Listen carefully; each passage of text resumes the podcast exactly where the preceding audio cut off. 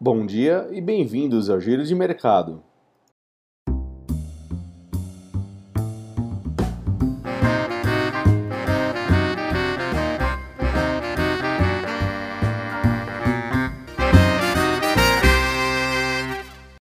E o Ibovespa fechou esta quinta-feira em queda, registrando 1,62% e fechando em 100.460 pontos, pressionado principalmente pelas blue chips como Petrobras e Vale em dia de desvalorização das commodities no mercado internacional.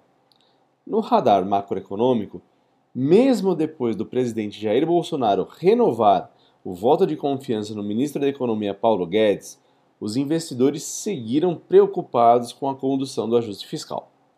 Já em Wall Street, as bolsas terminaram em queda, devido à impaciência dos investidores com impasse entre republicanos e democratas para aprovar um pacote de estímulos contra os efeitos econômicos do coronavírus. As negociações já, já duram mais de duas semanas. Mais cedo, as bolsas até que subiam, graças ao dado de pedido de seguro-desemprego nos Estados Unidos, que ficou abaixo de um milhão pela primeira vez desde março desse ano. Mesmo assim, a ausência desses avanços nas negociações sobre os novos estímulos fiscais para a economia norte-americana minou o S&P e minou o Dow Jones também, enquanto a Nasdaq subiu com a Apple atingindo 2 trilhões, é isso mesmo que você ouviu, 2 trilhões de dólares em valor de mercado.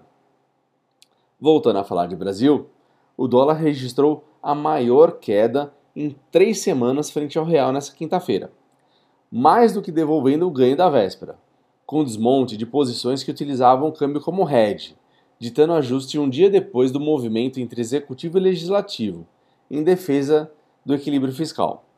O dólar à vista caiu 1,56%, chegando a R$ 5,36 na venda foi a maior queda percentual diária desde o dia 22 de julho. Bom, e vamos ficando por aqui. Vamos aguardar o que o mercado tem para nós nesta sexta-feira. Desejo desde já um bom dia e um bom final de semana. Um abraço e até a próxima!